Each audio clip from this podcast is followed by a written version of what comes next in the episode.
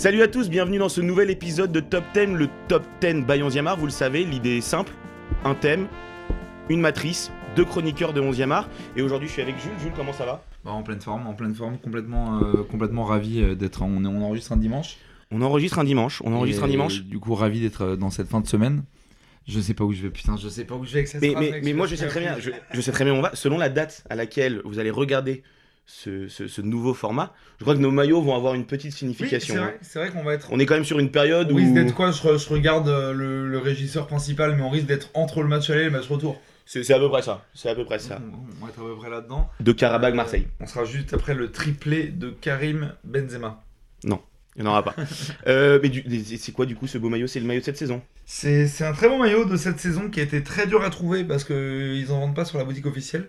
Et donc vous allez vite voir le thème de ce top thème. Mais euh, ce maillot est complètement floqué par le nom de quelqu'un qui sera certainement dans le top thème dans 10 ans. C'est validé. Du même titre. C'est validé. Et donc c'est le petit maillot d'Eduardo, le prince, le prince de Fougères et de Rennes, euh, au Real. Euh, Inch'Allah, il fait 2-3 titularisations cette année, histoire que je rentabilise.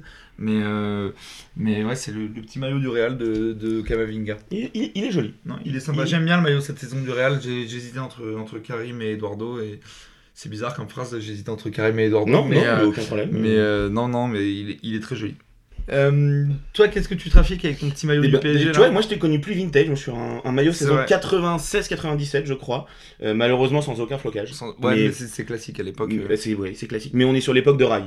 on en parlera, il est pas passé loin, moi, dans mes coups de cœur de, de tomber sur le thème, sur le thème, voilà, exactement, sur le thème qu'on va vous détailler. Ah, il, est, il est très cool et j'ai jamais vu les détails. Les détails avec les, les, gens ne voient pas à la caméra, mais il y a des petits détails sur le maillot avec le logo du PSG, etc. Il est extrêmement sympathique. Exactement, il est très sympathique. Je l'ai acheté à un, supporter en, main, en main propre, euh, direct, euh, un supporter du PSG. Ça s'appelle euh, du marché au black. Exactement, exactement. Bah, je te propose qu'après toutes ces, ces petites, ces petits détours sur nos, sur nos très beaux maillots, on commence direct. Par vous expliquer le thème de ce troisième épisode de Top 10. Euh, on, va parler de beauté, Jules. Oui, bah alors euh, ça me connaît plutôt pas mal la beauté par rapport à tout ce qui est mon physique. Et euh, non, on va parler, on va parler de joueurs élégants, on va parler de, on va parler, on va parler de beauté du geste, on va parler de, de, toucher soyeux, on va parler de contrôle, de passement de jambes, de sombrero. Et c'est un top thème qui, il faut le dire, est extrêmement subjectif. On est donc sur le top thème des 10 joueurs les plus élégants ayant joué à ce très beau sport qui est le, ballon au pied. Ouais, et on a, fait, on a fait, on a fait toute compétition, euh, toute compétition, tout championnat confondu, toute époque confondue. Exactement. Donc c'était très compliqué à faire. On a dû éliminer plein de gens qu'on aurait adoré mettre. Euh, on s'est vu au téléphone et euh, c'était compliqué parce qu'on s'est arrêté à 45 sur la première mouture, qu'on a redescendu à 30, 31. On s'est dit qu'on en ferait un jour réservé à, au, à notre championnat de Ligue 1 voilà, pour pouvoir que tu pour, pour te pouvoir laisser parler de, Julien Ferré et moi Travière Pastore. Mais du coup là, effectivement, tu le disais, on s'est arrêté sur 31 noms au final ce qui était déjà extrêmement compliqué à réduire 31 euh, noms. Euh, on a des noms assez diversifiés, des époques très diversifiées. On a essayé de diversifier les postes, les époques, les, les styles de joueurs, et, du coup on a, fait, on, a essayé de faire un top assez diversifié. Et en tout cas, tout ce que je peux dire, c'est qu'on n'est pas du tout d'accord. Exactement, exactement, exactement. On n'est pas d'accord, mais comme on a mixé notre classement, on arrive quand même à retomber sur nos pattes avec, euh, avec ce top 10, euh, histoire d'apporter un tout petit peu d'objectivité dans notre immense euh, top 10 complètement subjectif. Jules, euh, on va utiliser la fameuse matrice de Pew que Val nous avait très bien expliqué dans les deux épisodes précédents. en deux mots, qu'est-ce que c'est la matrice de Pew Alors c'est extrêmement simple, c'est qu'on a pris du coup quatre, quatre, comment dire, quatre catégories où on a classé quatre ces joueurs-là, quatre critères, et avec, on va vous passer le détail, vous le verrez dans le tableau qui s'affiche, si je dis pas de conneries, ici. Et, euh, et du coup, on a pris quatre critères avec des coefficients différents, donc avec des multiplicateurs différents. On a classé chaque joueur dans chaque critère, et donc ça nous a donné, toi et moi, un tableau final. Et on a mixé nos deux tableaux pour faire la moyenne, et ça a donné ce top thème euh, final. Exactement, la matrice de Pew, bon, c'est un truc qui permet en fait une matrice euh, qui permet du, de, à la prise de décision dans n'importe quel secteur. Par exemple, si tu veux savoir si ce soir c'est sushi ou pizza, bière ou champagne, je sais que ça te turlupine l'esprit en ce moment. Je, c'est vrai que souvent j'arrive pas à choisir et je fais sushi, pizza, bière, champagne et je suis ballonné. je suis ballonné. je suis ballonné. Ça fait beaucoup. Euh, du coup, tu nous as parlé de ces fameux critères, Jules. Euh, quels sont les quatre critères que nous avons définis? Alors du coup, on s'est mis d'accord euh, sur les quatre critères. Évidemment, étant donné qu'on parle des joueurs les plus élégants, euh, le critère principal qu'on a mis en coefficient 3, donc avec un multiplicateur de 3, c'est euh, justement le, la, beauté du joueur dans le style, Exactement. Le, toucher de balle, le, tout ce qui te frappe immédiatement où tu te dis waouh, ce joueur c'est quand même la classe. La beauté pure, l'élégance pure du joueur. Effectivement, ce, coefficient 3. En, deuxième euh, critère le plus important, on a mis l'aspect spectaculaire, la spectacularité d'un joueur. Euh, qu'est-ce qu'on peut dire sur la spectaculaire Bah, faut bien préciser que ce qu'on essaie de différencier tous les deux, c'est que vraiment c'est pas la même chose d'avoir un joueur beau, élégant, avec un toucher soyeux, et un joueur spectaculaire. On va donner des, exemples un peu bêtes et méchants, mais dans notre classement, on a des joueurs comme Van Basten, par exemple, qui sont des joueurs extrêmement spectaculaires, ou Maradona et autres, qui sont pas forcément, qui sont pas retrouvés dans les premières positions sur le côté soyeux. C'est Exactement. On peut faire des gestes de classe mondiale, euh, marquer les esprits sur une ou deux actions, mais avoir un style général, un jeu général qui est pas si soyeux et si élégant que ça. Complètement. D'ailleurs, on, on en parlait tout à l'heure, vous avez forcément, c'est ultra des joueurs que vous trouvez ultra spectaculaires, qui ne vont peut-être pas du tout être dans notre top 10. Je pense à, à l'époque un Jean-Pierre Papin, je pense à un Zlatan Ibrahimovic aujourd'hui, un Djibril Cissé aussi à l'époque, qui étaient des joueurs ultra spectaculaires, mais qu'on va pas forcément mettre dans un top 10, voire un top 30 des joueurs les plus élégants et les plus beaux à avoir joué. Ce qu'on a mis dans le style général, ce qu'on a mis dans le style général, c'est vraiment le, port altier, le toucher de balle. on est sur plus une ambiance qu'une technique particulière. Exactement. On avait un troisième critère qui est aussi coefficient 2, donc comme la spectacularité, qui est Jules et qui est quand même assez important, qui est euh, le niveau du joueur qui est pas non plus parce que tu peux être très spectaculaire dans ton five avec tes potes, a priori tu vas pas marquer les esprits. Donc il faut quand même avoir un milieu. Sinon on aurait pu parler de joueurs dont tu parlais tout à l'heure, de Julien Ferret, de Michael Pagis, de Teddy Savanier, mais à un moment il faut se confronter à la scène européenne, à la scène internationale. Et donc le niveau de jeu est important quand même. Le niveau de jeu, l'influence et la trace aussi qu'il a laissé dans le football auprès des jeunes, des générations. Euh, donc effectivement un critère très important également noté euh, coefficient 2. Et en dernier Jules, on a un critère qui est coefficient 1 mais qui te tient très à cœur. Moi qui me tient complètement à cœur et j'y ai pensé après, je me suis dit putain on est bête, on aurait dû le mettre plus, plus élevé ce critère là, mais c'est le style du joueur. La dégaine. Exactement, c'est le bon terme, c'est la dégaine, le charisme, parce que ça compte, ça marque les esprits, comment le mec se trimballe sur le terrain, comment il joue, est-ce que euh, il a chaussette basse, maillot rentré dans le maillot, dans, dans le short. Plusieurs styles peuvent euh, fonctionner d'ailleurs. Exactement, tout, tout marche, mais en tout cas, du coup, il amène un style et une personnalité via sa dégaine et son charisme. Donc on l'a mis coefficient 1 parce que on veut s'intéresser beaucoup au jeu, mais quand même, ça fait partie des légendes parfois. Exactement, et donc sur tous ces critères, on a mis des notes plus élevées selon chaque critère, on est chacun arrivé tous à un top 31 de nos joueurs avec les 10 premiers. On a ensuite mixé nos deux classements, le, celui de Jules pardon, et le mien, ce qui nous a permis d'obtenir finalement notre classement final. Et puis, puis je te propose qu'on rentre dedans, mais avant de rentrer dedans. Et du coup, pour bien expliquer aux gens, ce qu'il faut leur dire, c'est que on s'est fait une première sélection, on avait une cinquantaine de ah joueurs. C'est un on, a, hein. on, a réduit à 31. Et après, quand on a fait notre classement tous les deux dans notre matrice, ce qu'il faut bien comprendre, c'est qu'en fait, euh, le joueur qu'on trouve entre guillemets le meilleur dans telle catégorie, donc que ce soit dans l'élégance, dans le niveau de jeu, etc., on lui attribuait 31 points et que c'était multiplié par le coefficient. Exactement. Et que du coup, on descendait après 31, 30, 29, etc., et que ça nous faisait un classement final. Donc Jules, tu l'as très bien dit, on avait 31 joueurs, ce qui nous a permis, quand on a mixé nos deux classements, d'arriver sur les 10 meilleurs. Mais avant d'entrer sur les 10 meilleurs, on va passer aux mentions. Jules, il y a des joueurs qui ne sont pas dans les 11 premiers, qui sont entre la 31e et la 11e place, dont tu voulais particulièrement me parler. Yes, allons-y sur les mentions.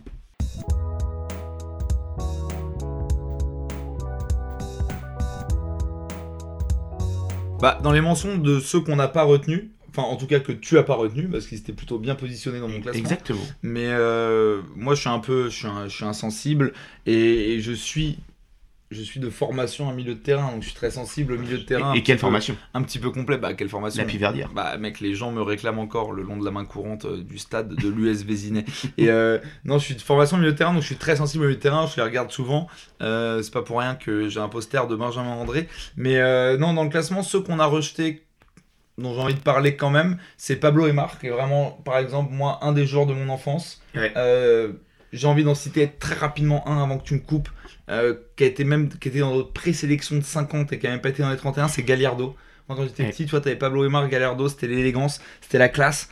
Euh, dans, une autre, dans un autre style, dans une autre forme de classe, t'as Clarence Seedorf, qui pour moi, quand on imposait énormément, pour moi, c'est un joueur qui savait tout faire.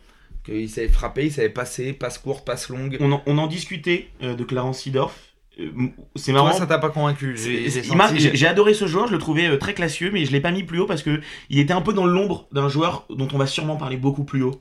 Euh, dans ces grandes époques du Milan en termes de classe et d'élégance. Alors il était en ton nombre à toi, moi pour moi c'était l'autre qui était dans l'ombre, c'était compliqué, mais voilà, Clarence Sidorf pour moi c'est le videur de boîte de nuit, le milieu de terrain, il décide si tu passes ou si tu passes pas, et à côté de ça, euh, il est capable de te relancer pour passer une bonne soirée.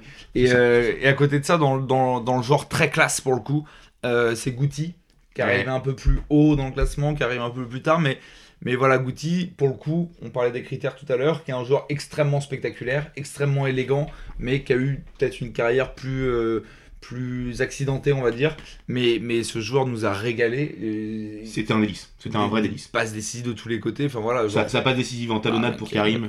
Moi, moi j'ai tendance à dire, euh, j'ai tendance à dire, euh, mon, repas c'est fromage Goutti, il n'y a pas de dessert. D'accord, d'accord. on est sur un repas copieux du coup.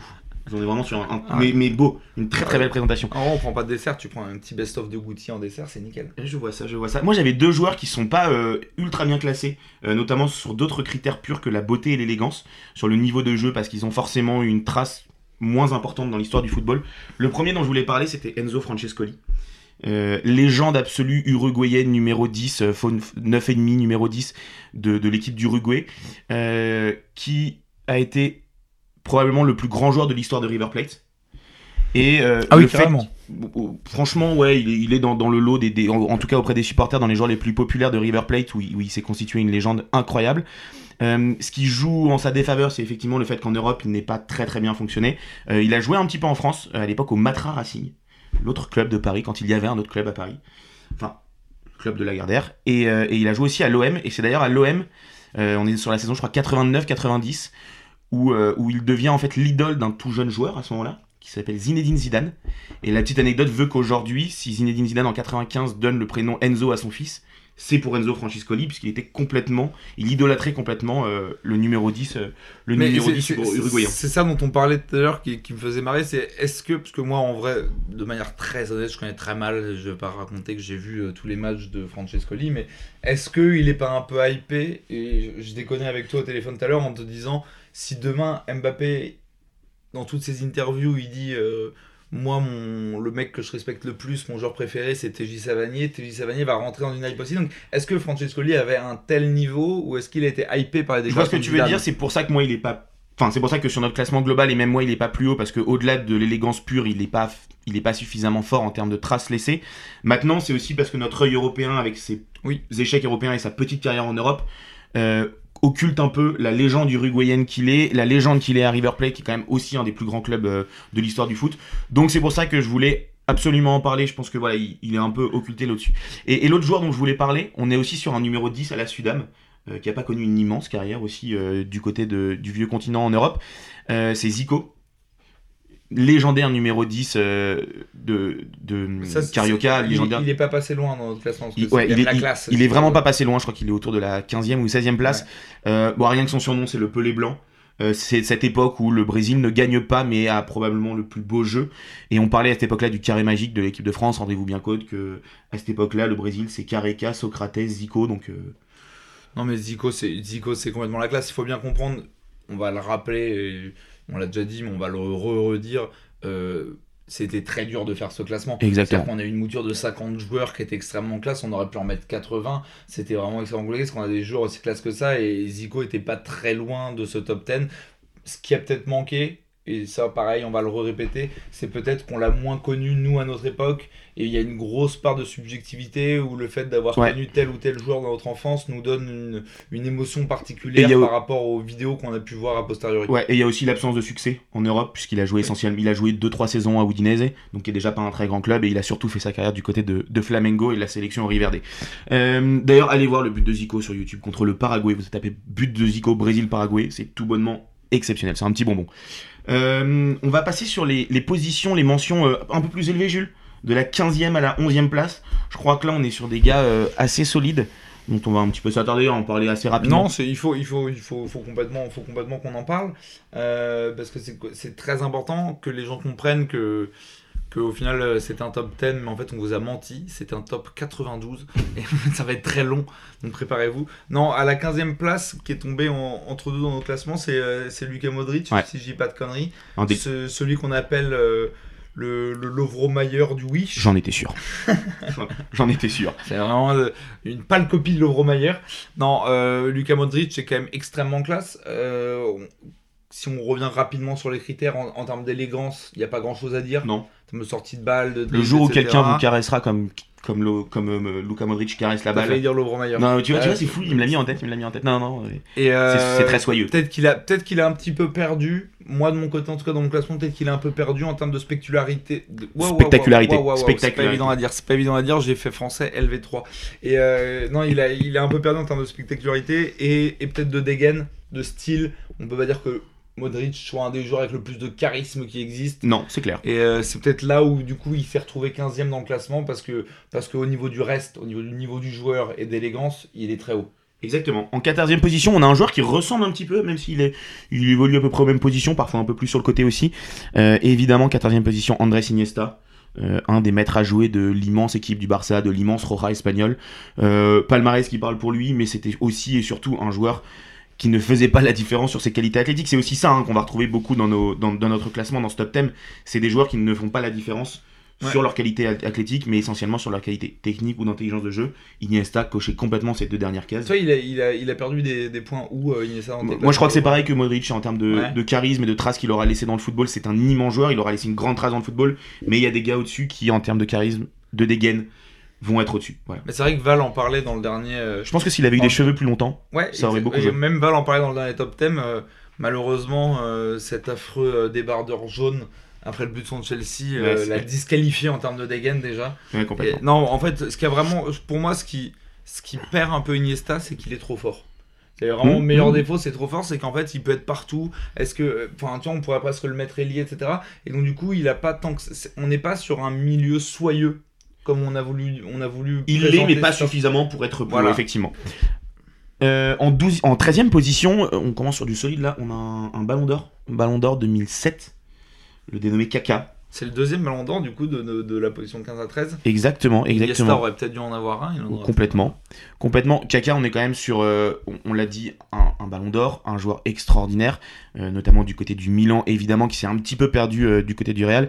déjà en termes de style de dégaine, c'est pas un mec qui va avoir un charisme immense, mais par contre, on est sur les stats on est sur euh, un look de gendre, idéal. Ça vous plaît ou pas, il n'y a pas les tatouages, mais par contre, il a ce côté très très classieux sur lui. Et alors, quand on lui met un ballon dans les pieds, euh, vision, qualité de passe, intelligence. Complètement, et en plus, il faut bien expliquer aux gens qui nous regardent qu'en plus, Kaka, quand ça explose, on a quoi On a 11-12 ans, on est en pleine explosion dans le foot, c'est 2007-2008, et il, explose sur la scène européenne avec le Milan AC, un Milan AC un peu moribond à l'époque, et euh, c'est vraiment un rayon de soleil dans ce Milan AC qui commence à chuter. Et, il les mène au titre en 2007 de Ligue des Champions. Et c'est un joueur qui est ultra complet, c'est un joueur qui est incroyable, il sait tout faire, euh, c'est magnifique, j'ai mec j'ai envie de l'épouser, j'ai complètement envie de l'épouser. Mais il est pris. Et en, en plus de ça, ce qui est intéressant, c'est que quand on parlait tout à l'heure du coef 1 mhm. avec la personnalité, la dégaine, etc., on nécessite pas forcément un mec qui euh, relève son col, monte les muscles, etc. Ce qu'on cherche un peu les personnalités un petit peu plus sulfureuses ou des Et Kaka, il y a plein d'anecdotes. Son côté, tu vois, très, très pratiquant de la religion, etc. Très pieux, en tout cas, c'est une personnalité riche. Il y, a, plein de trucs, donc il était vraiment aux portes du top 10. Quoi. Exactement. Euh, au top du top 10 du top 10, un ballon d'or, double ballon d'or, 89, 90, 88, 89, pardon. Euh, l'immense Hollandais volant, Marco Van Basten. Je crois que euh, c'était Grégory Le Non, non, ça n'a rien à voir. Rien à voir. Hein. Euh, non, non, le Hollandais volant, on, va. Il y, a des nationalités qui vont plus ou moins ressortir. Hein. Ouais. Les Hollandais sont quand même, euh, sont quand même un peuple qui joue plutôt joliment au football. Un peuple des Voilà, c'est un peuple des euh, hormis passer une certaine heure. Mais du coup, Marco Van Basten remplit complètement. On en parlait tout à l'heure. Marco Van Basten, il a, il répond aux deux catégories principales, qui sont le, la spectacularité déjà dans un premier temps. Ah, tu le dis bien. C'est fou, spectacularité, c'est fou. Euh, c'était un mec, aller voir ses buts euh, en termes de reprise de volée, notamment cette volée euh, en finale de l'Euro 88 contre l'Allemagne. je crois que dans le même tournoi, il met un but sensationnel contre l'Angleterre. c'est tout bonnement exceptionnel. Et après, même sur la qualité du joueur, il avait pour un numéro 9 cette première touche qui, qui faisait tout le temps la différence. Et c'était assez extraordinaire. donc voilà, on a mis Marco, Marco Van Basten. Je pense, que ce qui, je pense que ce qu'il a un petit peu perdu, c'est qu'on est 10 ans de moins. Ouais, c'est que possiblement, si on était né 10 ans avant, on l'aurait peut-être mis plus haut dans le classement parce qu'on l'aurait plus vu jouer. Là, on l'a peut-être pas assez vu jouer, en tout cas en décalé, donc on a peut-être eu moins d'émotions. Mais c'est clair et net que, comme d'ailleurs beaucoup de ces mecs-là du top 30, euh, il aurait mérité peut-être d'être un peu plus haut. Mais, euh, mais Marco, c'est quand même la classe. Ouais. Et Marco Van Basten, c'est aussi un joueur qui met un terme à sa carrière avant ses 30 ans. Je crois qu'on est à 27, 28 ans. Donc c'est vraiment très très jeune.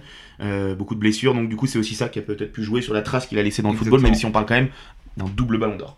Euh, onzième position, donc vraiment aux portes de notre top 10. Moi, personnellement, je l'avais plus haut. Euh, on est aussi sur un ballon d'or, ballon d'or 93. C'est à cause de moi qui est si bas Oui, c'est ça, ça, On est sur Roberto Baggio.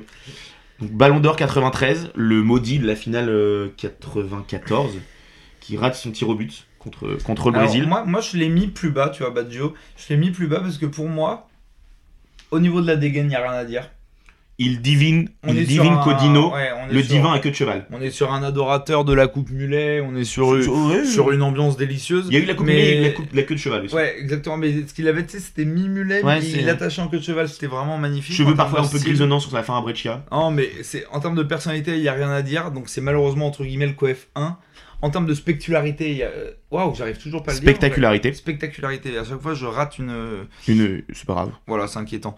Euh, bonjour à mon orthophoniste. Et euh, non, en termes de spectacularité, c'était incroyable aussi. Moi, ce qui m'a, de mon côté, ce qui, à mon avis, lui a fait perdre des points dans mon classement, c'était le côté élégant, touché de balle. C'est que c'était un joueur exceptionnel, mais de là à dire qu'il était soyeux, pour moi, il avait plus un côté un peu euh, où on était sur du petit taureau nerveux.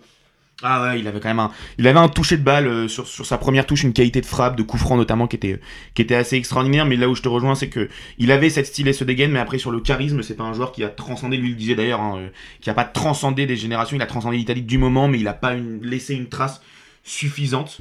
Euh, par contre, il a peut-être inspiré un joueur qui va être un peu plus haut dans notre top 10, qui a évolué avec lui dans ses toutes jeunes années à Breccia.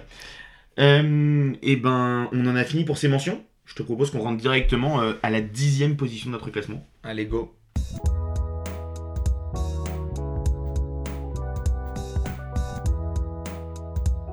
Dixième position de ce classement, Jules. On est sur Juan Roman Riquelme. Jean Romain. Jean Romain.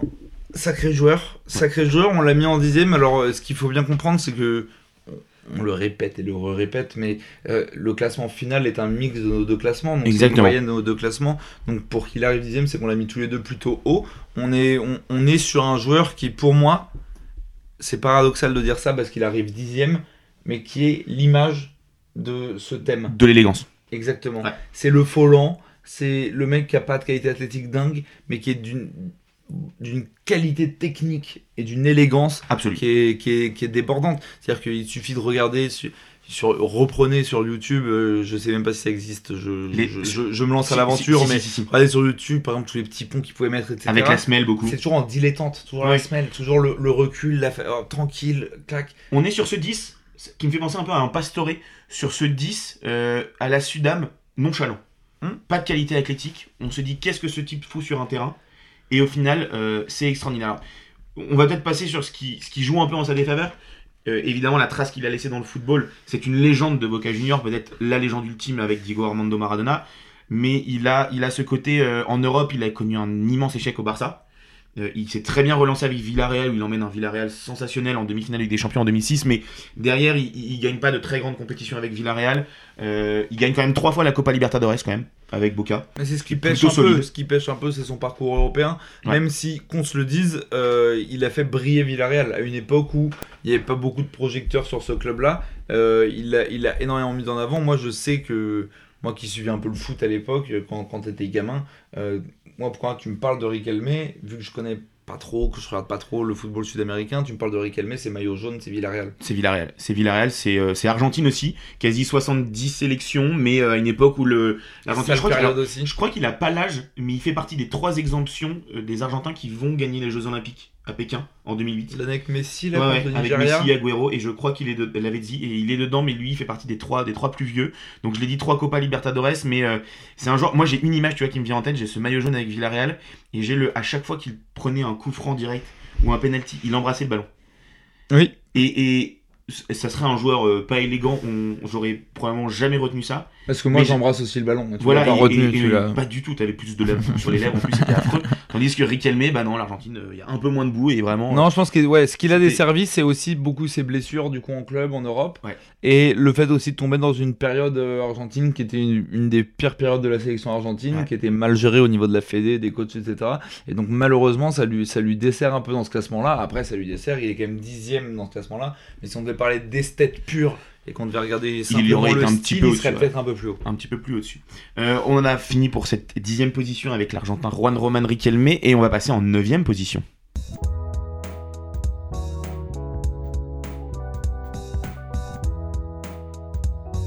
Neuvième position de ce top 10 des joueurs les plus élégants, Jules.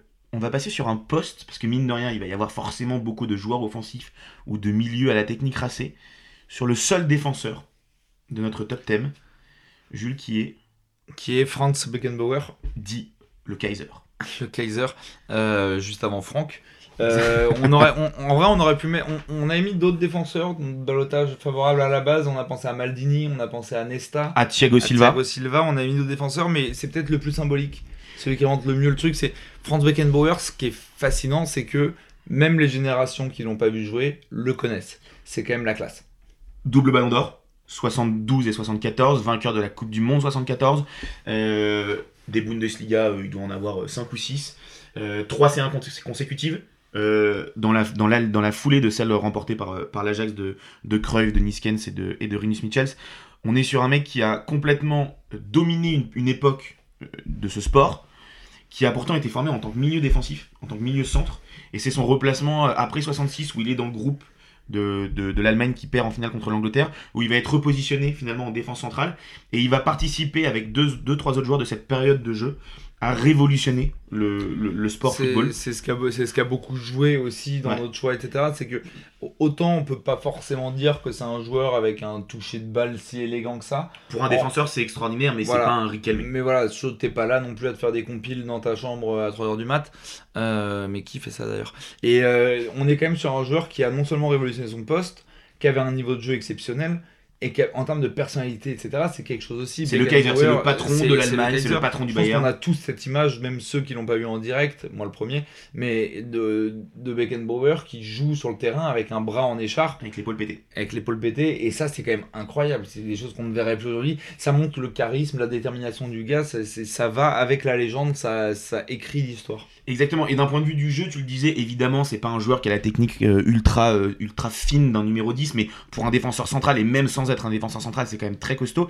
Et surtout, il y a ce côté, on est dans un foot à cette époque-là, qui sort des gros bourrins, notamment en Allemagne en défense. On est sur ce, ce modèle de défenseur central qui a existé substitué jusqu'aux années 90, fin des années 90, avec un stopper, un libéraux. Lui, il est le libéraux, donc déjà un joueur plus technique que le stopper. Sauf que lui, il allait, enfin, il a marqué 69 buts ou 60 en carrière, et genre c'est 70 passes D, c'est absolument énorme pour un défenseur central. Mais surtout que lui ne prenait pas les coups de pied arrêtés comme d'autres. Il était capable vraiment de chevaucher dont on ne voit aucun défenseur aujourd'hui.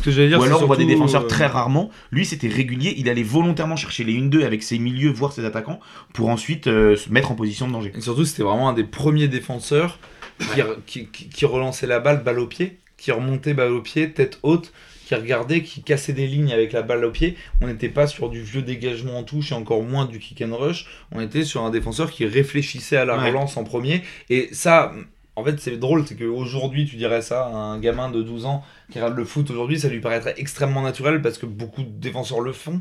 On le demande même à Brest ou à Amiens. Mais à l'époque, c'était genre révolutionnaire de, mm. ressortir balle au pied devant la défense. C'était quelque chose de, très couillu. Donc ça, ça joue énormément pour lui. Et c'est pas pour rien qu'il est 9ème.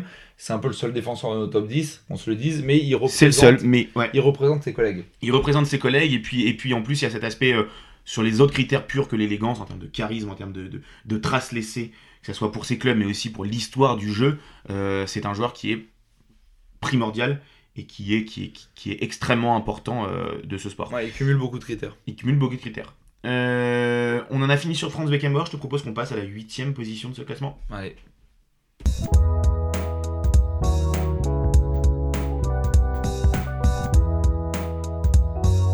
Huitième position de ce classement des joueurs les plus élégants, Jules. Là, alors, en termes de style et de dégaine, C'est vraiment, là, on est, même si c'est le critère le moins important, on est probablement numéro 1, 2 et 3. Andrea Pirlo. Bah, j'ai envie de l'épouser, j'ai envie que ce soit mon père. Avec ou sans barbe, frère, Plus avec la barbe. Plus avec la barbe. Plus avec la barbe, ça en rajoute encore un truc. Et d'ailleurs, on, tombe encore plus en amour de ce mec-là, sur, euh, même si la saison s'est mal passée, sur le reportage qu'il y a eu, sur le, doc qu'il y a eu, je crois, sur Netflix, euh, sur la Juve, où on rentre un peu dans son intimité, on se dit, mais ce gars-là, putain même quand il va au shot, c'est classe quoi. Si, vous voulez en savoir plus euh, sur Andrea Pirlo, on avait fait un épisode d'une heure ou 45 minutes de Révolutionnaire avec Alex. Euh, qui retraçait un peu la carrière d'Andrea Pirlo et qui revenait aussi sur l'aspect révolutionnaire de son jeu, comment il a, il a fait évoluer le football. Euh, on en parlait, il, a découvert un peu l'élégance aussi au contact de, Roberto Baggio dans ses très jeunes années, quand Baggio était sur la fin à Breccia, euh, fin des années 90. il est ensuite passé par l'Inter, mais surtout le Milan et la Juve, la Squadra Azzurra. On parlait de Sidorf tout à l'heure un milieu extrêmement complémentaire avec Clarence. Exactement, exactement. On était sur deux joueurs d'une élégance folle, mais Pirlo avait ce côté euh, vraiment numéro 10, donc très, quartista, reculé, en meneur de jeu reculé, donc en regista à l'italienne. Et là, on est vraiment sur euh, l'idole de tout un peuple qui va faire, qui va mener l'Italie à une victoire à la Coupe du Monde en 2006 qui va emmener la Juventus plusieurs fois, deux, une fois pardon, en, finale de, Ligue des Champions sur sa fin de carrière. C'est un joueur qui a sans cesse réussi à se renouveler sur, quand, quand il a eu des échecs. De toute façon, on l'interroge même pas sur son palmarès. Non. Il a rien à prouver en termes de palmarès. C'est un mec qui, a, aussi révolutionné son poste. Il a vraiment redescendu le poste de numéro 10 devant la défense, euh, même si on en revient toujours à ça. Aujourd'hui, ça paraît normal, on met des, des Verratti, etc. Mais à l'époque, c'était quand même assez rare de voir ça. Et, euh, et, et, même en dehors de ça, Pirlo dans le style, les coups francs, les transversales. La sensation qu'il jouait dans un fauteuil, un petit peu recul, dans ce milieu reculé, qu'il jouait dans un fauteuil, tu le disais, sa, sa, qualité de passe courte, de passe longue, de coups francs, de frappe. Il savait tout faire.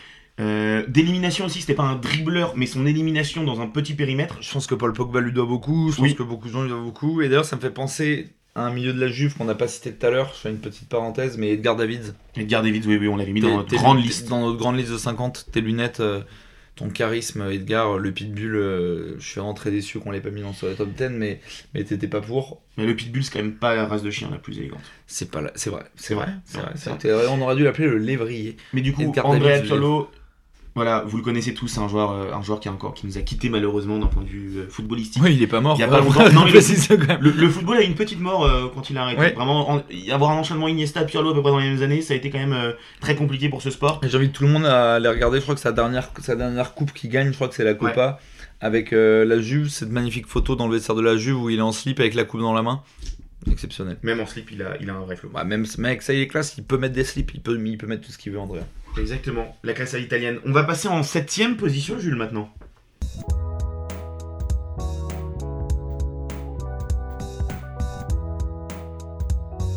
Et on reste à la Juve. On reste à la Juve pour cette septième position avec euh, un certain Michele Platini. C'est classe aussi. Dit Michel, hmm. en francisant le, prénom. Non, c'est très classe aussi. Michel Platini, de toute façon, c'est toujours pareil. Je pense que s'il est septième, c'est sûrement qu'il souffre à notre niveau d'un problème de génération, c'est qu'on l'a pas assez vu jouer. Mais Michel Platini, c'est quand même trois ballons d'or. Alex peut-être. Alex aurait pu. Oui, bah, bah Alex, je crois que Alex, il aurait même pu l'emmener à l'école quand il était petit.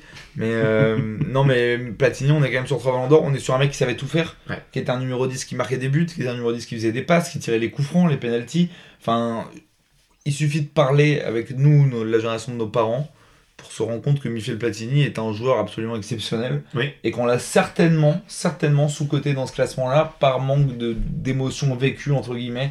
On n'a pas connu 82, euh, 84 non.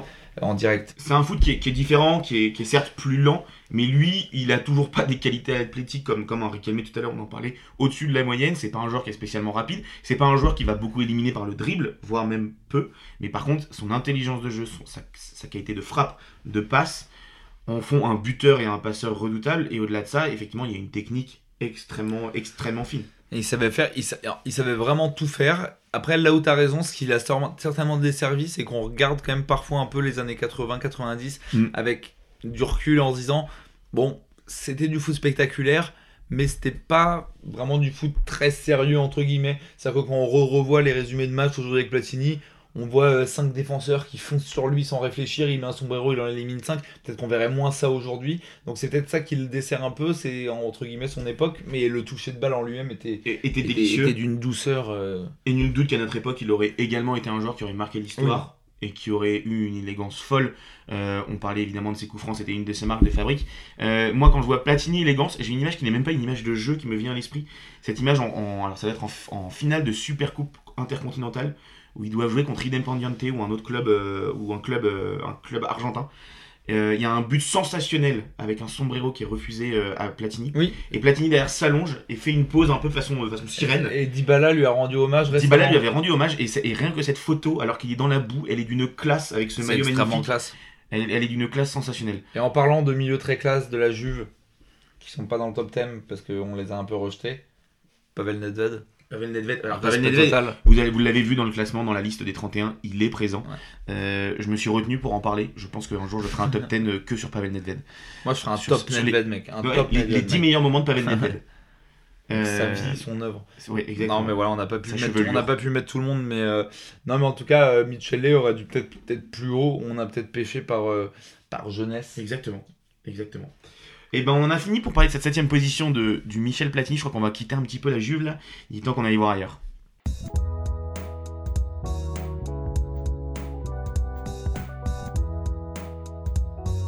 Numéro 6, on vous l'a dit, on quitte euh, Turin, on quitte le Piémont, on traverse les Pyrénées, mais on reste en France. Euh, les Pyrénées, les Alpes, waouh Ah ouais, c'est elle est pas mal. Non, non, évidemment, on traverse les Alpes.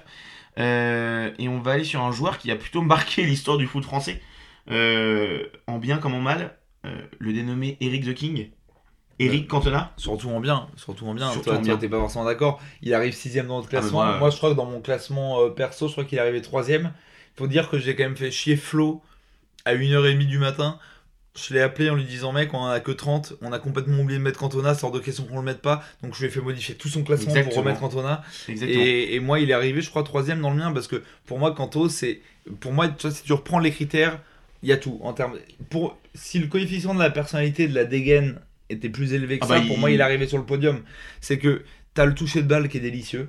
C'est peut-être mm. ça qui le perd un peu, toi, sur ce là que tu l'as un peu rétrogradé. Moi, c'est sur, en fait, c'est sur le, critère principal. c'est un joueur extrêmement élégant, très fin techniquement, mais qui, pour moi, était pas dans le top 10 sur ce pur critère-là. C'est vrai que, vrai que quand, tu, euh, quand, tu, penses joueur élégant, c'est pas Kanto qui te vient en tête. Mais y a, si tu regardes de près, il y a quand même un toucher de balle. Il y a quand même aussi un côté extrêmement spectaculaire. Le niveau du joueur, on n'en parle même pas, il suffit de parler aux Anglais, et la dégaine, c'est énorme. Pour moi, il remplissait les quatre critères, il aurait peut-être dû être plus haut. Malheureusement, Flo est un salopard, et euh, donc euh, il est sixième. Mais, je, sens que ce, qui t'a beaucoup marqué, toi, c'est ce côté euh, col un peu relevé.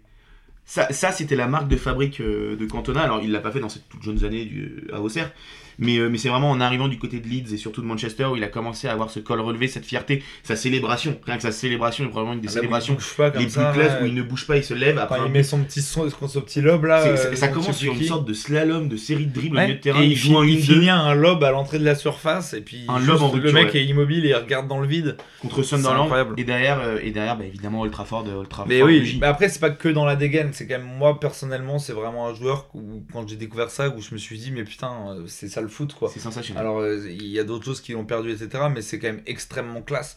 Kanto est vraiment un joueur hors norme Complètement. en termes d'élégance. Mais c'est vrai qu'il y a certaines choses qui ternissent sa légende et qui l'ont un peu freiné. Ouais, notamment son caractère, même si d'un point de vue technique, en arts martiaux, il aurait été très très haut, je pense, sur ce kung fu. Hein. Il est très très beau, techniquement très très beau. Mais je crois qu'on va faire un petit combat euh, Anthony Lopez euh, Cantona sur un ring. Faudrait, faudrait, vraiment du mix du MMA quoi. Là, on est vraiment sur. On mixe tout. Les, points, les. Mais, euh, mais oui, évidemment, pas.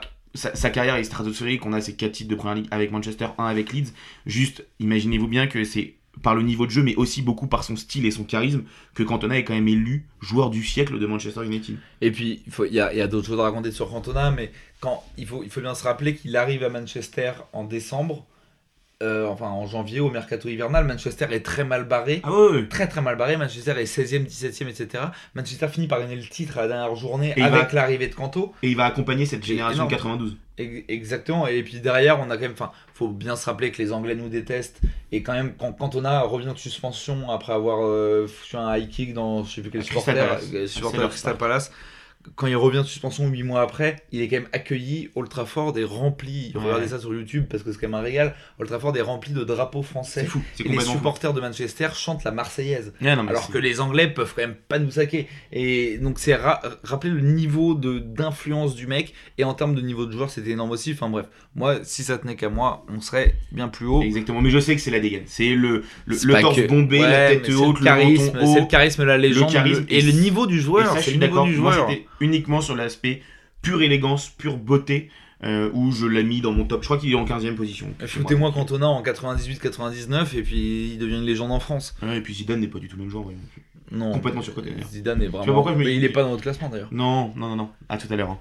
Euh, on quitte Cantona, on quitte Manchester.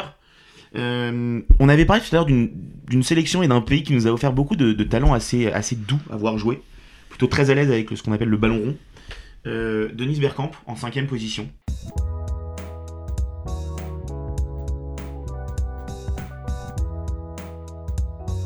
Ah, tu parlais tout à l'heure de Hollandais volant. On est sur un Hollandais pas du tout volant. Non, c'était son surnom. C'était son surnom. On Le non-flying Dutch. On est sur un, un Hollandais qui aime pas trop l'avion, mais sur un Hollandais qui, est- qui aime bien euh, le ballon en cuir. Quoi. On est sur, il nous a offert ce qu'on considère nous en tant que footeux peut-être le but du siècle. Techniquement, je trouve que, alors, techniquement, je trouve que c'est le plus beau but. Moi, je pense que je- il est dans mon, Ouais. au moins dans mon top 3 début du 21e siècle. C'est un joueur qui était d'une élégance rare, qui, a- qui arrive cinquième, ce qui est déjà énorme dans classement, mais qui a peut-être pêché par peut-être régularité. Régularité, effectivement. euh, la trace laissée dans le championnat. Tu Ouais. parlais de régularité, il a été élu en 98 joueur de l'année en première ligue. Mais voilà, il n'a pas eu, et notamment à l'époque où Arsenal a commencé à être euh, le l'Arsenal des Invincibles, mais l'Arsenal de Thierry Henry, il s'est un petit peu effacé. Il n'était plus forcément la star, mais par contre, en termes de technique pure, c'est un joueur. On parlait de Riquelme, euh, c'est pour moi, dans la finesse technique, dans l'élégance, le plus beau. On parlait de Kaka, lui, dans une élégance plutôt euh, un peu gendre idéal, ce grand costaud, parce qu'il est, très, il est quand même assez grand, Ouais. euh, ce grand un peu assez musclé, ce grand blond euh, hollandais. Calme-toi. Calme-toi. c'est c'est pas généralement c'est pas le joueur qui est censé me filer le plus de de- d'excitation d'un point de vue du style et lui Non, il a ce mais côté- il a un. Ouais, tout est il- parfait avec lui il a- quand on parle d'élégance, on pense à Denis Bergkamp. Peut-être qu'il a perdu un peu aussi dans notre matrice. C'est peut-être quand. on- Alors peut-être que tout le monde ne sera pas d'accord avec nous, mais c'est quand on parlait de charisme et de personnalité, peut-être que c'est Oui. ça. Et Bergkamp, c'est quand même une personnalité assez réservée, quelqu'un d'assez d'assez timide, etc. Donc peut-être qu'il a perdu. Il, s'est pas, il- sur le terrain, c'était pas le plus gros gueulard, c'était Non. pas le mec qui se mettait en avant. Mais, euh, mais en termes d'élégance pure, de classe et machin, euh, bon, ça, le mec aurait pu faire de l'escrime, quoi. Genre, on est sur, exactement on est sur exact- un truc très. exactement mais il aurait crié ça aurait été beaucoup moins élégant à chaque fois qu'il mettait une touche et insupportable ce sport d'ailleurs Euh, non alors effectivement il y a ça où ça joue il est pas forcément plus haut parce qu'en termes d'élégance on l'a dit c'est c'est stratosphérique un autre fait aussi qui joue peut-être pas en sa faveur c'est le, le palmarès et la trace qu'il a laissé dans le football il a aucune coupe du monde euh, Génération pas ouf des Hollandais. Génération un peu moins ouf dans les années 90, ce qui par contre l'a pas empêché de mettre des buts stratosphériques avec la sélection. Il y a ce but en Bien sûr. 98 contre l'Argentine, alors je, sais- je crois que c'est en phase de poule, euh, où il met un but sensationnel avec euh, contrôle, frappe, sombrero dans la surface. C'est absolument fou. il suffit de dire aux gens qui n'ont pas trop regardé Denis Bergkamp, tapez juste, vous faites même pas cher à rajouter, à, à rajouter best of ou je ne sais quoi, mettez juste Bergkamp, Denis Bergkamp dans YouTube, et là c'est parti pour de la régalade. Et un des trucs, je pense que. Alors, tous les joueurs dont on va parler à partir de la cinquième position sont Ouais. excellents dans, dans- dans les domaines techniques, mais en termes de première touche, c'est-à-dire la qualité du contrôle et de la première touche, Denis Bergkamp, c'est absolument exceptionnel. Si on est vraiment sur, un, euh, sur, un, sur en- la première touche, il est probablement dans le top 3 ou dans le top 5 des meilleures premières Ouais, touches. non de mais il joue en chaussettes, c'est absolument délicieux. Exactement. Euh, place numéro 5, on a terminé avec Denis Bergkamp. Allez, go Euh, sur le 4. On va arriver sur la quatrième position.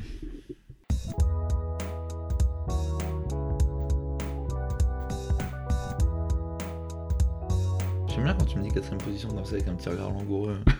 ça, ça- ça me met assez mal à l'aise. Euh, Quatrième position Quatrième position. Quatrième position. un homme qu'on ne pouvait pas mettre. Non, On, on ne pouvait pas ne- le mettre en dehors du top 10, même le mettre en dehors du top 5. c'est un des monstres de ce jeu. qui nous a quitté récemment. Qui nous a quittés euh, récemment. Ce bon vieux euh, Diego Armando. Exa- Exactement, LPB de Euro, Diego Armando Maradona. Euh, je je sais même pas quoi dire en termes d'élégance. Ouais, c'est très dur, c'est très dur de résumer ce gars-là de toute façon, mais et, je pense que ce qui lui fait gagner beaucoup de points dans notre classement, c'est certainement, troisième essai, la spectula... Non, toujours, pas. Toujours pas. je pense qu'il faudra pas le dimanche à l'avenir. Euh, la spectacularité. La spectula...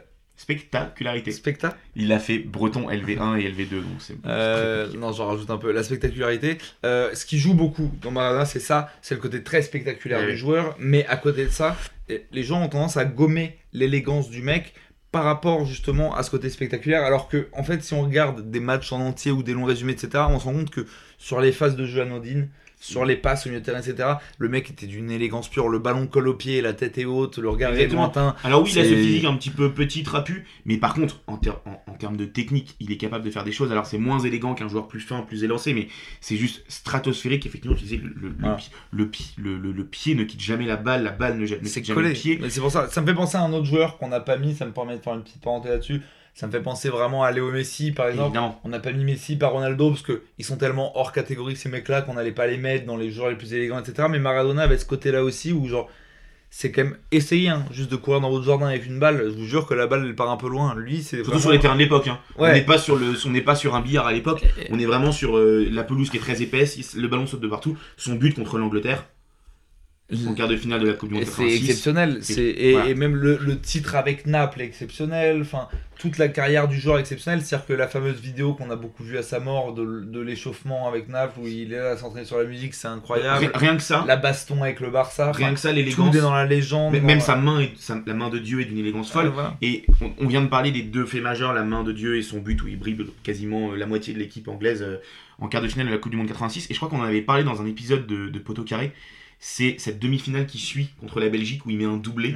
Cette demi-finale de la Coupe du Monde 86 où vraiment c'est la, la, la partition de Diego Maradona. C'est-à-dire qu'il a fait, c'est son, probablement son plus grand match au haut niveau. Et c'est un match où, vraiment il, voilà, il étale toute sa classe, il met un doublé, il fait tout. Il fait tout. Euh, il, y a, il, y a, un, résumé qui est dispo sur YouTube des faits de Maradona si les gens veulent regarder. Bon, après, les Belges euh, aiment pas trop gagner en phase finale de Coupe du Monde. Non, non, non. Une fois Maradona, une autre fois Mbappé, je sais pas. Voilà, après, ça sert à rien qu'on s'éternise sur Maradona. On pourrait que pas assez en dire. Donc ça sert à rien que les gens euh, râlent en disant ouais vous avez pas dit ça, vous avez pas dit ci. Tout le monde sait pourquoi Maradona est là. C'est le génie du béant. Et, tant mieux qu'il soit là. Exactement, exactement. Il, était là. Euh, on a parlé de Maradona en quatrième position. On va maintenant pouvoir commencer à parler du podium. Troisième place de notre top 10 des joueurs les plus élégants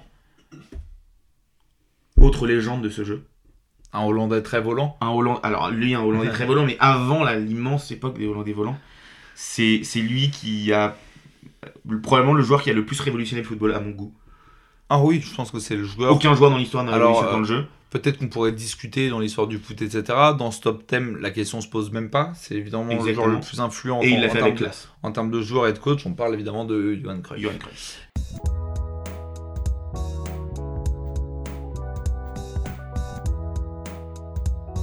Et euh, non, on est sur un joueur quand même qui est extrêmement classe. C'est marrant parce que plus on avance dans le classement, et moins j'ai envie d'en dire parce qu'il y a trop à dire.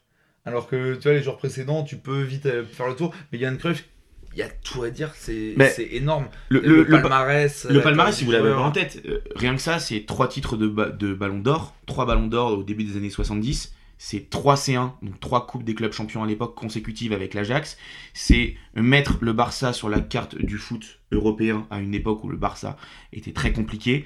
C'est un joueur fin, élancé, qui, contrairement à beaucoup dont on a parlé avant, pour le coup, avait des qualités athlétiques. Pour le foot de l'époque, c'est lui un des premiers qui a apporté la vitesse dans le jeu.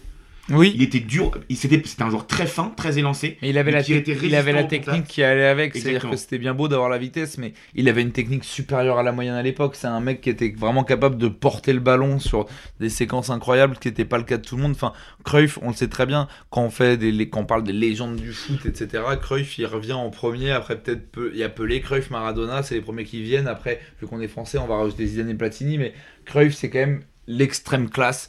Euh, dans, même dans le charisme, dans l'attitude du gars, c'est quand même la classe. Dans le charisme, on, connaît l'histoire avec Adidas, avec le sponsor, enfin il y a avec les trois euh, bandes euh, et, finalement il n'y a plus de bandes. tu, tu, disais rien que premier fait, le charisme. Je pense qu'en termes de joueur charismatique, on est en première position.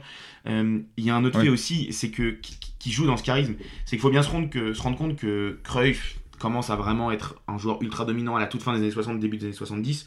On est dans une société européenne et hollandaise qui est alors bien conservatrice. Et on commence à avoir, notamment par la musique, le rock, les Beatles, les Stones, qui commencent à s'émanciper.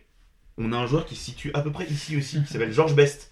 Voilà, qui est juste ici, qui a permis de, de dévergonder, de, oui, oui, oui, de dévergonder les sociétés.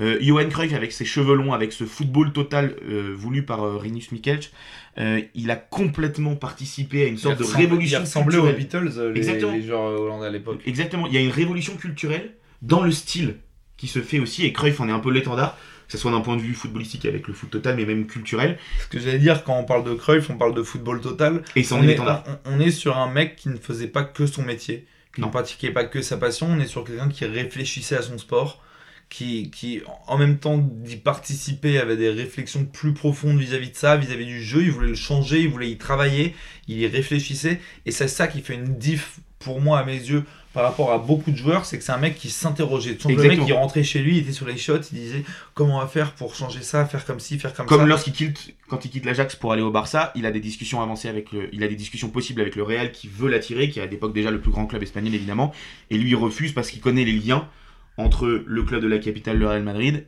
et, euh, et, la dictature de Franco. Et il dit, moi, la dictature, il est hors de question, je vais aller à Barcelone. Et il va participer aussi à cette révolution footballistique, apporter un titre au Barça dans les années 80, c'est enfin fin 70, c'est tout bonnement extraordinaire. Et, puis en tant, en tant que, là, on parle que des joueurs, du coup, mais en tant que coach derrière, ce qu'il a fait au Barça est énorme, même en tant que gestionnaire, si on veut dire. Donc, Cruyff est, troisième et c'est pas volé, hein, j'ai envie de dire. Dans le foot, très, chose très rare, il a son maillot retiré du côté de l'Ajax. Plus personne ne porte le numéro 14 euh, du côté de l'Ajax. Le 14 14, du sud du Sud, tu me connais. Euh, et voilà, il, a marqué, il a marqué tout un pays et toute une génération de, fans de foot et de joueurs de foot. Euh, il y a des buts extraordinaires. Il y a ce but contre l'Atlético. Si vous croyez que Zlatan est celui qui a inventé les sortes de kung-fu en l'air pour marquer, non, Cruyff l'a fait bien avant dans des positions encore complètement plus folles parfois. un petit peu après, notre bon vieux Marco Van Basten aussi, cité, mais en termes, de, en termes de, kung-fu, on est pas mal. Non, mais on est pas mal. Voilà, Cruyff, on pourrait, on pourrait, on pourrait. Ben, il s'agirait que notre j'allais dire notre petit ami, mais en fait, euh, il est pas si petit et il est surtout très vieux. Mais Alex face un révolutionnaire sur Cruyff. Ah bah le problème c'est que lui il répond aux critères coach et joueur déjà donc euh, ouais, c'est ça, mais, Là, il pourrait avoir 10 Non mais ce serait l'occasion on pourrait en parler une heure de ce mec là c'est absolument incroyable l'apport qu'il a sur le foot en termes de, jeu de coach machin il, il, coche toutes les cases donc voilà il est troisième parce qu'on s'est intéressé vraiment aux joueurs on n'a pas pris la globalité non plus de l'homme mais en termes de joueurs troisième c'est quand même c'est quand même pas de la merde Exactement. Moi, je suis même pas dans le top 50, alors que pourtant. Non, c'est vrai, non, c'est vrai. Dieu sait pas loin quand même. On, avait hésité sur la. Je sais que j'apporte au foot. Je crois qu'on va passer en position 2 Surtout à la buvette. je crois qu'on va passer en deuxième position. Je t'en supplie.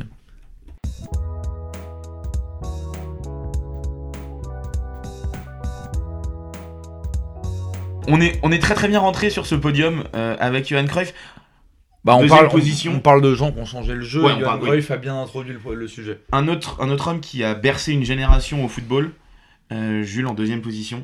Bah, l'homme moi qui m'a marqué euh, personnellement dans les dans les travaux du Roison, ex Route de l'Orient, c'est Cyril Jeunechamp quoi.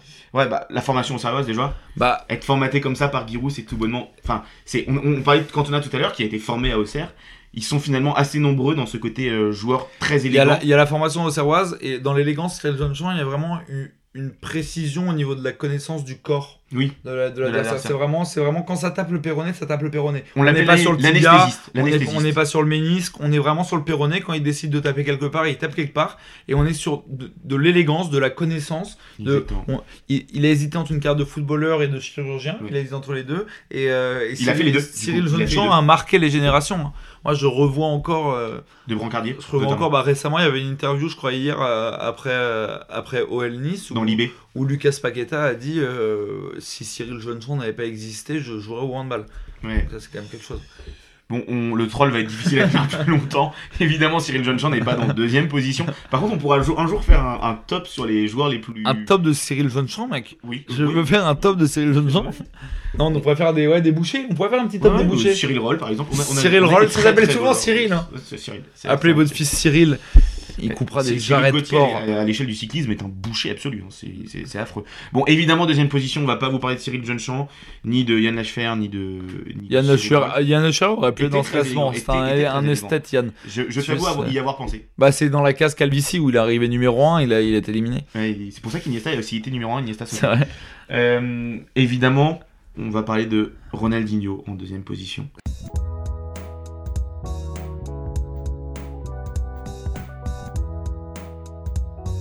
C'est vrai, et en fait c'est assez étonnant parce que c'est vrai qu'on en a parlé tous les deux, euh, quand on a fait la présélection, quand on a discuté, naturellement, je suis pas sûr qu'on le mettait tous les deux aussi haut. Et en fait, moi personnellement, en remplissant les catégories au fur et à mesure, je me suis dit, ouais, bah bien sûr, il arrive aussi haut, bien sûr, et machin.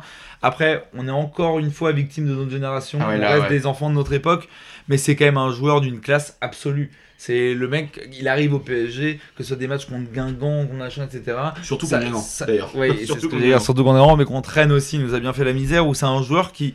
Et je pense que le côté spectaculaire, euh, a beaucoup joué pour Ronaldinho, euh, et l'élégance aussi, tous les contrôles, les passes, etc. Il est, il est sur les critères qu'on a choisis, donc c'est peut-être pas les bons critères, on pourrait les remettre en cause, mais en tout cas sur les critères qu'on a choisis, il coche toutes les cases. En termes d'élégance, ça va pas être le joueur le plus fin et le plus élégant, mais on est quand même sur un joueur qui est dans le top 5. C'est quand même fin, c'est quand même bien. En termes de spectacularité, euh, c'est tout bonnement extraordinaire. En même en termes d'élégance. Moi, même en termes d'élégance. en termes d'élégance, il est très haut. Ce n'est peut-être pas, il est peut-être pas dans le top. C'est juste que c'est le côté samba qui le, qui le, qui, le, rend un peu festif, mais il est quand même d'une élégance sur les contrôles, les passes, les dribbles, tout est d'une précision. Et puis j'ai envie de dire, il y a même un truc, c'est des gaines, on aime ou on n'aime pas. Mais ce côté un peu nonchalant, mais quand même costaud, ce côté les maillots trop grands. Ouais, les manches longues. Il avait un style. Il non, mais il y, y, a une dégaine générale, il y a un style, euh, même, enfin, tout dans sa légende va avec, c'est-à-dire que le côté le, palmarès, euh, le côté on le connaît avec Luis Fernandez où il avait tendance euh, à faire appel à des professionnels de l'amour la veille des matchs où il, se couchait un peu tard, t'as le truc où il prend du poids au Milan AC, t'as son séjour en prison, enfin tout est ce, ce gars-là est romanesque. Mais sur le terrain, toute sa carrière effectivement est romanesque, mais toute sa carrière est belle à voir. Toute sa carrière est élégante. Il arrive à Paris, c'est encore le tout jeune joueur. Et, et on voit juste le talent. C'est-à-dire vraiment le. Je pense qu'en termes de génie pur, il est, il est dans les trois, voire numéro un, mais c'est un génie brut, c'est un génie brut qui a mis du temps à être euh, poli et qui a finalement. Le seul truc qu'on peut regretter, c'est qu'il soit tombé à Paris peut-être avec le mauvais coach. il est tombé sur un général de guerre qui était Luis Fernandez, qui était absolument le coach qu'il lui fallait pas. Et on aurait pu espérer qu'il reste longtemps à Paris, mais ce mec-là est est génialissime sur le terrain et même en termes de personnalité, je trouve ça quand même dur de pas aimer Ronnie quoi. Il est toujours souriant, il est toujours il tape des barres, enfin OK, il a un côté où il peut faire un peu gogol et machin mais il a un côté très sympathique. Il a il a fait aimer et je pense qu'on est on est de la même génération Jules euh, milieu des années 90, euh, on a à l'époque, on a commencé à vraiment découvrir et regarder le foot, même si toi tu n'étais pas supporter du PSG, c'est le joueur qui t'a fait aimer le foot. Ah moi il m'a fait aimer le foot tous les week-ends, c'était une mixtape de, de highlights de mais moi je moi je supporte pas je supporte pas les clubs étrangers mais euh, je sais que typiquement à l'époque euh, je supportais le Barça parce que Ronnie y mmh. était. Mmh. La question se posait pas. Genre, ce, ce mec-là nous a offert une telle beauté dans le foot son classico contre le Real. Exactement, tellement de matchs. En termes euh. de classe, le Bernabeu, dans, la, dans une des plus grandes rivalités de l'histoire de ce sport, l'histoire du football, le Bernabeu qui se met à l'acclamer. C'est incroyable. C'est la standing ovation. Les... Voilà. Waouh, je suis pas aussi. C'est comme non, mais LV4, LV4, l'anglais, c'est normal. Hein, et non, mais bref, de voir tous les. Moi, je me rappelle vraiment, j'ai cette image, gamin, genre à 11-12 ans à l'époque, sur le canapé, et de voir tout le Bernabeu qui se lève. C'est fou. Pour applaudir Ronaldinho parce qu'il avait offert un spectacle et rien que pour ça, finalement. Mais c'est le mot. Il n'avait pas offert un match. Il n'avait pas offert une performance. Il avait offert un spectacle. Et c'est pour ça qu'on va. en fait, c'est pour ça qu'on va voir du foot et qu'on aime le foot. C'est pour ces joueurs-là, c'est pour ces émotions-là, pour ce spectacle-là. On veut pas voir que des schémas tactiques très resserrés et des victoires 1-0 ras du cul. Lui, il fait tout voler en On veut voir des gens qui nous offrent du spectacle et Ronaldinho était de cette trempe-là des gens où tu sais que tu vas allumer ta télé et passer un bon moment. Et, ça, c'est pas si fréquent que ça, mine Et puis au-delà de son palmarès, Coupe du Monde 2002, euh, Copa Libertadores alors qu'il a 19 ans en 99, euh, le Ballon d'Or en 2005, la Ligue des Champions en 2006. Euh, il n'a pas fait les JO aussi, non? Non, non, je, crois, je, crois pas. Mais par contre, il y a aussi des gestes. Si vous fermez les yeux et que vous avez connu cette époque-là, qui contrôlait un ballon mieux de la poitrine que Ronaldinho? Qui faisait la virgule mieux que Ronaldinho et, eh ben, passement de jambes de Ronaldinho c'était une, danse c'était une danse. ce que j'allais dire ce qui est très marrant c'est que j'y ai pensé en plus euh, je regardais ce match là cet après-midi. Je me suis régalé euh, sur un petit euh, Manchester United qui jouait contre si je dis pas de bêtises contre Southampton mm ce midi. Et donc ça finit un partout machin. Et ce qui m'a fait ce qui m'a fait penser à ça c'est qu'à un moment il y a Rashford qui est sur le côté et qui tente une virgule. Et le commentateur dit oh il a fait une Ronaldinho. Et rien que ça ça, veut dire qu'il avait réussi déjà Ouais, mais ça montre l'influence du gars. De... Maintenant, c'est un dribble, comme on dit, la roulette de Zizou. Ou maintenant, c'est là, on parle de une la virgule. Maintenant, c'est une Ronaldinho, alors que plein de joueurs l'ont fait. Mais maintenant, c'est assimilé à ce gars-là tellement il a marqué une époque et un sport. Il, a des gestes, effectivement, qui étaient particuliers, qui sont associés à lui le contrôle de la poitrine, la virgule, le passement de jambes. Il y a ce retourné acrobatique contre Villarreal dans ses premières années du Barça, qui est tout bonnement exceptionnel. Mais, moi, c'est un autre geste. Aussi. Moi, c'est un autre Oui, effectivement. mais c'est un autre geste euh, qui, qui me marque chez, chez Ronaldinho et qui est pour moi d'une classe extraordinaire, c'est la passe à l'aveugle. Ah oui. jamais je n'ai vu la tête comme ça. Exactement. Jamais je n'ai vu une passe à l'aveugle aussi bien faite que Ronaldinho pouvait les faire à l'époque. Il était capable de faire des différences sur ses passes, notamment au PSG. J'ai réussi à faire la même une fois. Ouais. Je crois que c'est. En fait, c'est au moment où je faisais une passe, t'avais un mec qui m'a amené une barquette de frites, donc j'ai tourné la tête. Ah ouais. Et euh, t'as pas tapé dans le ballon d'ailleurs. C'était la Ouais, je suis passé à côté. J'ai fait un mix avec le défenseur marseillais de l'époque. C'était très resserré quand le, le, japonais, j'ai tapé à côté de la balle en regardant ailleurs. Bon, c'était un peu raté. Euh, Nakatawa c'est un truc. Ouais, quelque chose comme ouais, on va pas rentrer dans du racisme primaire, mais c'est Non, mais par contre, la, scène, je crois que c'est un, Marseille-Saint-Etienne où il y a la neige. Ouais, exactement.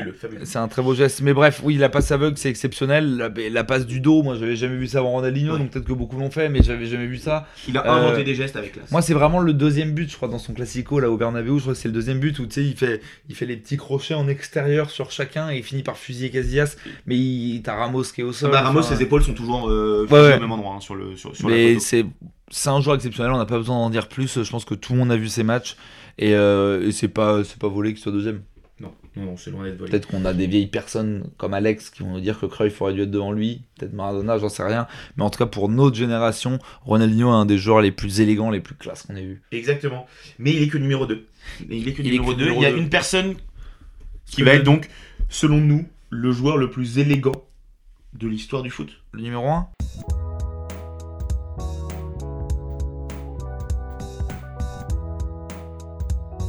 Alors c'est marrant parce qu'on a parlé de plusieurs joueurs chauves qui dans la dégaine auraient pu être desservis. Euh, et pourtant on a choisi d'élire des, un chauve. Exact. Fabien Barthez. Non arrête. Évidemment, on va pour la du Z. Le double Z, le double Z, on est encore victime de notre époque, on est encore des enfants de notre époque. Euh, peut-être que certaines autres personnes ne l'auraient pas classé à ce poste-là. Euh, il, se trouve que, il se trouve que nous. Il est derrière toi. Azizou Exact. Il est même doublement derrière toi. Parce qu'il est justicier aussi. Et euh, non, non, il se trouve que il, se trouve qu'on est sûrement victime certainement de nos émotions et de notre époque, mais on a trop vu de choses de Zidane, on a trop vibré sur Zidane euh, pour ne pas le mettre numéro 1. Moi, ça me semblait être une évidence absolue et qu'on remplit les critères. Euh, venez nous chercher. On va dire quand même Emmanuel Macron, venez nous chercher, mais sur les critères en termes d'élégance, c'est dur de pas le mettre. il, est la définition du jeu. il est la définition du jeu. En, en, en termes de niveau de jeu, c'est quand même énorme ce qu'il a proposé, que ce soit à la Juve, à Bordeaux, en équipe de France, euh, au Real, c'est extrêmement complet. Même Alors, ce qui a peut-être un peu desservi, moi, au début, c'était charisme et personnalité. Et après, j'ai réfléchi et je me suis dit, en fait, c'est un style de charisme et de personnalité. Par l'exemple. C'est pas une absence. Non, c'est un. C'est un, un, leader par l'exemple. C'est pas un leader par la voix ou par le charisme pur, mais c'est un charisme par l'exemple. On n'est pas sur une absence. Euh, le côté, en termes de spectacularité, euh, il, est, il, est très haut aussi parce que c'est quand même extrêmement spectaculaire. Le jeu de Zizou était, était un spectacle. on, était, On, allait voir pour ça. Et euh, moi, je, vraiment, je suis né au reportage de foot via Zizou. J'en ai tellement regardé. Je pense que c'est un des rares joueurs qui m'a fait pleurer. C'est un des rares joueurs qui m'a fait lever comme ça de mon siège. Donc, excusez-moi mes amis si je suis si subjectif et que je l'ai positionné en 1 dans beaucoup de critères, mais pour moi, Zizou est l'incarnation de la classe. Moi je vais t'avouer un truc, c'est que dans les années 2000, donc les années où j'étais jeune et où tu suis le foot, euh, non pas bêtement, mais tu suis l'équipe de France et ton club, euh, j'ai pas été un immense fan de Zizou dès le début. C'est plus j'ai vieilli, plus j'ai été un fan de Zizou. Mais par exemple en 2006, c'est limite, il n'était pas mon joueur préféré de l'équipe de France. Ah, moi c'est en 2006 que ça vraiment, c'est le high. Mais par contre, plus j'ai grandi et plus en re-regardant des images parce qu'il a arrêté sa carrière euh, suite à la Coupe du Monde 2006, plus je, la finesse de ce joueur, l'élégance de ce joueur, le côté euh, je peux faire aussi bien des choses très belles avec mon pied droit qu'avec mon pied gauche, notamment tirer des coups de pied arrêtés. Pour moi, il n'y a, a, a qu'une seule chose, euh, enfin, qui est un exemple général, mais il y en a plein d'autres, mais il suffit de re-regarder le match France-Brésil 2006. C'est la classe absolue. Et en fait, tout dans la légende est exceptionnel avec cet homme-là. Euh, il faut tout revoir. C'est-à-dire que, euh, tu vois, sa première sélection en équipe de France, elle raconte aussi la légende parce que le, mec rentre, on est, on est mené, parce que je, sais plus exactement, si, je crois que c'est les Tchèques. Contre la République tchèque. Ouais, contre la République tchèque, on est mené 1-0 à la 80e, il rentre, il fait un, deux buts ou un but, une passe Deux buts, du droit, du gauche, deux buts sensationnels. du droit, du gauche, et ce qui est exceptionnel, moi c'est ce qui rajoute à la légende, alors ça va paraître absurde pour les gens, je me suis fait souvent cette réflexion-là, il est temps que je le dise maintenant qu'on a une audience de 2000 personnes, de 200 000, de, 2 millions. De millions. Cyril Jeunechamp. Et euh, maintenant, qu'on a une audience, je le dis, ce qui est incroyable, c'est que si vous regardez, et c'est là où il y a une sorte de destin et d'histoire avec Zizou, c'est que tous ces buts importants, ou ses plus grands buts, ou ses premiers buts, etc., ont jamais été mis du droit. La reprise de volée contre Leverkusen du gauche. du gauche. Son premier but en équipe de France, reprise du gauche. Finale 98, deux de la tête. J'en ai un. Panenka en 2006. Bah, parce que cette Panenka, c'est un, c'est un penalty. Ousmane l'aurait tiré de ta troisième jambe. Exactement. Non, c'est pas ça que je voulais dire. pas du tout, pas du tout, mais pas ça.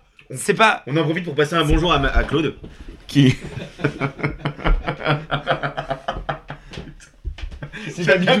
En fait, tu l'as dit et t'as vraiment eu une, seconde où tu t'en es pas rendu compte. Tu m'as regardé, tu regardé bizarrement et t'as fait. en fait, je voulais dire, je voulais dire, il est pas gaucher, il est pas droitier. Et du coup, j'ai inventé une troisième jambe. Après, je me suis dit, mais attends, la troisième jambe. C'est eh, la bite. C'est là, faut que tu la gardes absolument. C'est complètement la bite. C'est complètement la bite. Euh, bref, la Panenka. La Panenka, mais c'est un coup de pied arrêté. Mais tous ces autres tiré... très importants. Ousmane l'aurait tiré de la main droite. Non, gauche. Il sait plus. On sait plus. Non, blague à part, blague à part, tu regardes tous ces buts très importants, même avec Bordeaux. Tu vois, c'est son premier but, je crois, en Ligue des Champions de Bordeaux, c'est du gauche aussi, si je dis pas de conneries.